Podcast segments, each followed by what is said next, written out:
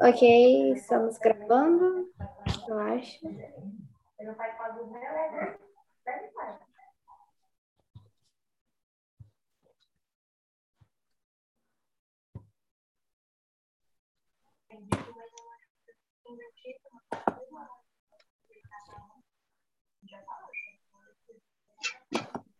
Ô, mãe!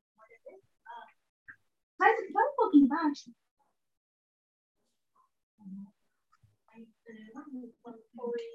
Obrigada. Ok, está apresentando para vocês. Carregando.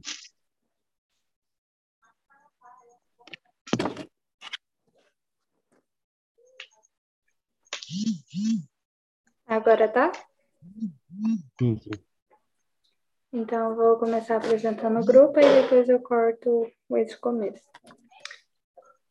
Pronto, estou começando a apresentar também.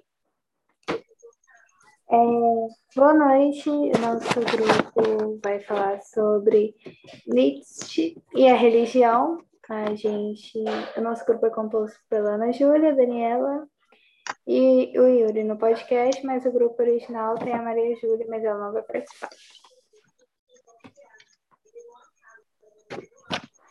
É, o primeiro texto é o Assim Falava Zaratustra.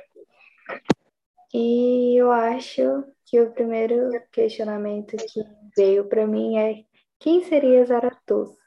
Se seria Deus, se seria o Nietzsche? E o que vocês acham? É, então, Bom. gente. Ah, pode. Pode falar primeiro. Não, eu só queria fazer uma ressalva antes que, meu Deus, para ler Nietzsche é a mesma coisa de. É, o mesmo requisito para estudar no IF, tem que ter muita saúde mental, sabe? Mas então, é isso. Eu também tive essa dúvida de quem era o Zaratus- Zaratustra e pesquisando descobri que era um filósofo, né, que viveu há 400 anos antes de Cristo e que o Nietzsche decidiu, né, escrever esse livro a partir de alguns ensinamentos dele. Bom, é, no começo do livro a gente tem o nome dele, né? Que é Assim Falou, Zara, Za- assim falou Zaratustra, para todos e para ninguém. Bom, ele faz analogia ao fato de que todos podem ler, mas poucos conseguem entender. E realmente é uma linguagem muito difícil, porque até porque ele foi escrito em 1840 e alguma coisa. Você pode repetir essa frase, por favor, Júlio? É para todos e para ninguém? Não, é todos podem ler. Ah, que todos podem ler, mas poucos conseguem entender. É, era só isso mesmo. Que cortou. É, eu acho que isso vai envolver também o lado do pensamento, tipo, que muitos podem entender, no quesito religião, muitos podem entender o que está escrito na Bíblia, mas não vão entender o que realmente está sendo falado, né? Tipo, qual mandamento que está sendo escrito lá. Além de que no, durante o texto tem muito isso, tipo, que o homem ele quer ser o melhor. Não, ele passa que a ideia que o homem pode ser o melhor se ele não pensar o que ele vai receber em troca. Hum. E falando sobre religião, eu notei que eu posso estar doida, eu posso, mas que ele tem uma semelhança muito grande com Deus, que é o, o Deus do- dos cristãos, né? Por- porque ambos eles possuíam seguidores, ele amava todos igualmente. Tem na parte do livro inicial ele fala que ele fala um monte de coisa que ele ama na gente, o Zaratustra.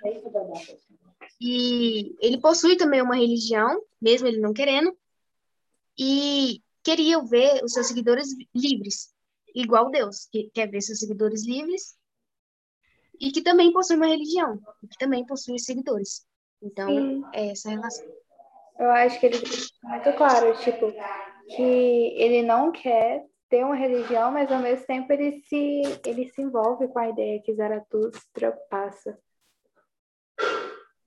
Sim, é, a gente pode perceber também que ele trabalha muito com a sátira, né? Satirizando tudo e às vezes você vê até um pouco de sarcasmo, com muita crítica, né, incisiva do Nietzsche e sempre com trechos, né, é, de citações do Zaratustra.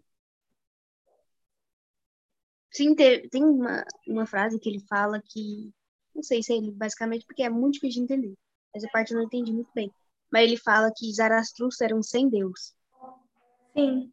Ah, E se a gente for analisar, ele apoia muito é, a questão da empatia e do amor ao próximo, tipo, a prática do amor ao próximo.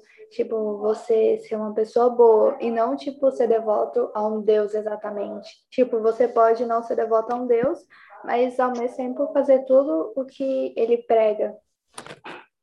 uhum. Acho que a gente pode passar pra frente, né, Dani? É, eu acho que, não, partindo por esse ponto, a gente pode falar um pouco sobre essa frase que está nesse slide, né? Ei, papai, quando você for colocar um... É, a frase, gente, É, quem dá de comer aos famintos reconforta a sua própria alma, assim fala a sabedoria. Eu Então- acho que. Pode ah, falar falar. É, quando eu leio ou escuto essa frase, eu sempre, sempre vem umas dúvidas na minha cabeça que é, tá, um reconforto, um conforto para aquele que tem os que os outros não têm. Tipo, fiz minha parte, fiz minha parte e tudo bem. Então, assim, é mais uma vez eu percebo Nietzsche aí fazendo uma bela crítica nessa frase, né? É, talvez até uma espécie de consolo para pessoa que tá ali tentando tampar o sol com a peneira, né? Quem dá de comer aos famintos reconforta a sua própria alma. Sim, eu acho É. que acontece muito na igreja, né? Que a pessoa acha que só por Uhum. dar o dízimo que eles falam, é, já tá livre do peso que seria uma, uma ajuda ao próximo. Uhum. Que vai totalmente, é totalmente diferente do que é realmente uma ajuda, né, ao próximo. Sim. É, posso passar? Pode. O outro seria o 2001 al- alvos, que eu acho que nessa parte ele trata muito do rebanho, que seria a ideia de que você vai pensar num todo e que quando você pensa no individual, você está fadado a cair ao declínio. É, eu notei, eu posso estar errado, posso, mas que no 2001 Alvos, ele fala que o homem precisa de um sentido. Por isso que ele colocou valores nas coisas, não valor de dinheiro, valor assim, né? É porque sem o valor não existe o homem.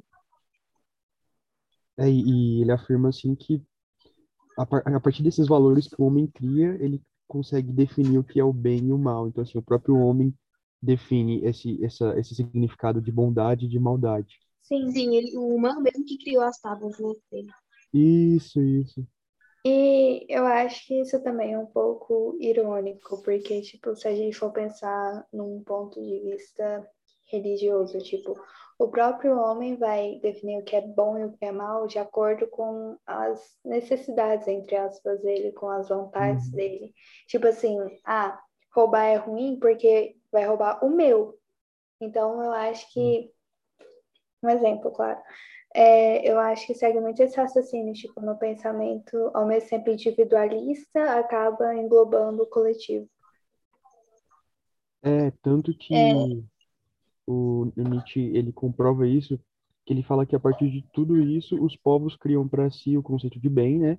E, por exemplo, é, a gente vê várias religiões, né, definindo o que é amor. Mas eles que, esses, esses, é, os povos que dominam, que criam, né? Então, eles que criam é, esses signi- os significados. E como a Dani falou, é muito, é muito fácil distinguir quem vai obedecer, né? Quem vai mandar. Isso. E quem não possui essa tábua do amor está em busca do declínio. Ou seja, quem não tem amor está buscando o seu próprio fim, basicamente. Uhum. Pode ir para a próxima.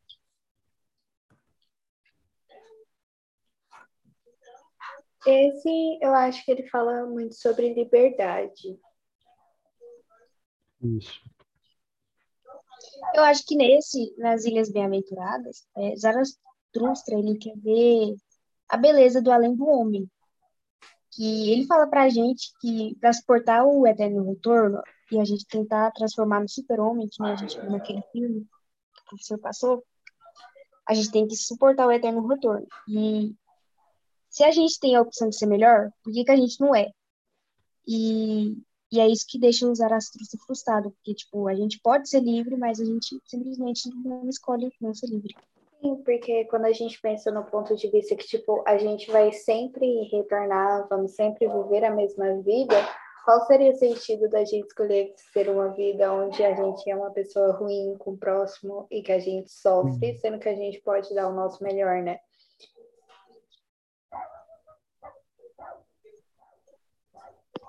É, e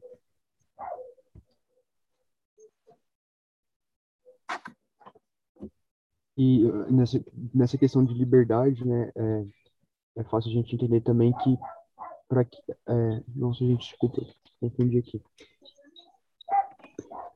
pode ir falando aí isso É, e também eu acho que seria esse o conceito de liberdade, tipo, que ele retrata, seria se libertar do, de tudo que você pode fazer de ruim, se concentrar apenas nas coisas boas. Eu, pelo que eu entendi, foi isso. Sim, porque para se tornar no Eterno Retorno, ele fala que para a gente se tornar um super-homem, é, a gente tem que, que, superar os nossos erros. A gente tem que ser realmente um, um homem foda pra caralho. Desculpa. Nossa. Hum, eu... Será que a gente pode passar? A gente continua esperando o Yuri? Acho que pode passar. Vocês falaram tudo e eu fiquei um pouco confuso, mas é isso mesmo. É, e por último, é o terceiro parágrafo do texto da Virtude K pequena. E, na minha opinião, acho que ele trata muito que o Zaratustra, ele vai prezar pelo amor. Aquele que ele não vai deixar de pensar no próximo quando vai tomar suas decisões, mas só que ele age de uma forma que vai ser sempre sincera, tipo, ah, eu não vou fingir que eu amo tal pessoa para realizar o meu sonho. É você sendo sincero, mas não deixando de pensar no próximo. Bom, É, eu gente, a gente Pode falar, Edir. é citado também, assim, é, a hipocrisia também sobre a construção de virtude, né? Sobre o significado de virtude. Como, por exemplo, a gente pode pegar a igreja que permitiu, em vários momentos, né, da história, é, assassinato, né? Que olha para a desigualdade com um olhar muito pequeno, né? Então a gente percebe que a virtude ela vem é, construindo conforme as necessidades. Sim, É, bom, eu percebi nesse, nessa parte do livro que Zaratustra, ele fala que quanto mais a gente é bom, mais a gente é fraco. E ele nota a gente na, isso na gente. E, e no fundo, o que a gente mais quer é que ninguém faça mal pra gente. Hum, E por isso que a gente sempre procura fazer o bem primeiro e receber algo em troca. Ou seja, isso para ele é virtude. E, e foi o que o cristianismo nos ensinou, que ele falou. É, mas para Zaratustra, a virtude é uma covardia para o homem. Então, para a gente, virtude é fazer o bem primeiro, e para Zaratustra é, é basicamente covardia, a virtude. eu E aí o acho. Nietzsche, Nietzsche vem falando sobre tudo isso, né? Sobre essa construção da virtude.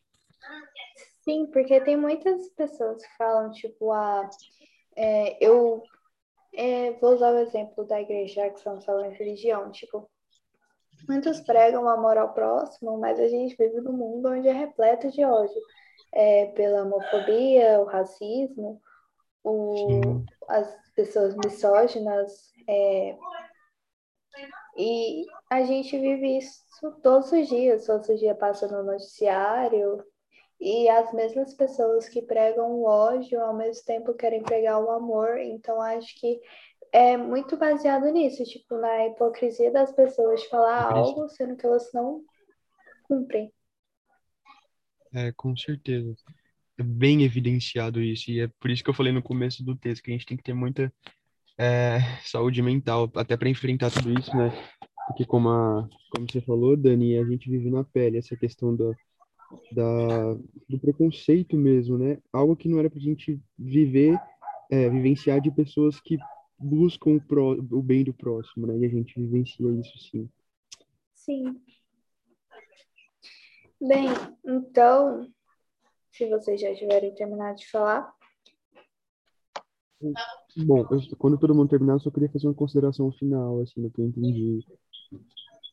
É, então, eu vou começar finalizando e aí você fala. Pode ser, Yuri? Tá bom, tranquilo, pode ser. Eu acho que os textos, tipo, o primeiro, ele vai falar sobre a perspectiva é, do individual com a religião, tipo, do homem com Deus. Aí já no segundo a gente já tem o, a questão do ter empatia pelo próximo. O terceiro a liberdade e o último as virtudes, que seria a empatia novamente, mas ser sincero com isso. Então acho que ele fala vários pontos, tanto que ele diz que ele acaba se identificando com Zaratustra, ou seja, que tipo é, ele não tem uma religião, mas só que ele gosta dos mandamentos, entre aspas, que Zaratustra passa. É uhum. isso. Minhas considerações finais. É, e o que fica bem claro, assim, para mim, que o Nietzsche quer ensinar, né, que além de, de fazer todas essas críticas com muito sarcasmo e demonstrando a hipocrisia de tudo, ele mostra que para a gente livrar, né, dessa camisa de força que a sociedade construiu e colocou durante todo esse tempo, é necessário a gente ter vontade de potência. E o que, que é isso? É um, um termo que o Nietzsche fala que é a principal força do ser humano. É a ambição, é o esforço, é a criação, como ele fala. E aí, depois de a gente colocar de novo essa vontade de potência como algo principal, aí sim a gente poderá entender, é, poderá entender tudo ao nosso redor com muito questionamento, claro, poder, poderá começar a entender, né, sem explicações metafísicas e dar, e dar novo sentido a, a tudo, né? E aí, pensando nisso, dando, fazendo essa consideração final, me lembrou muito, né, a ciência, né? Que é isso, basicamente, é tentar entender tudo isso com essa vontade de potência, né? Com a principal força, que é a força que nos rege para o Nietzsche. Verdade.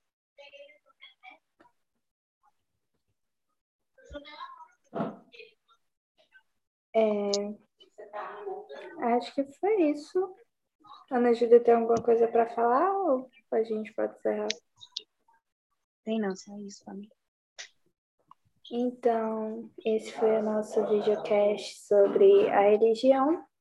Obrigado por assistir até aqui. Não como se o senhor tivesse a opção de não ter assistido, mas, enfim, é isso. E obrigada. Já tenho que descobrir como para de, de gravar.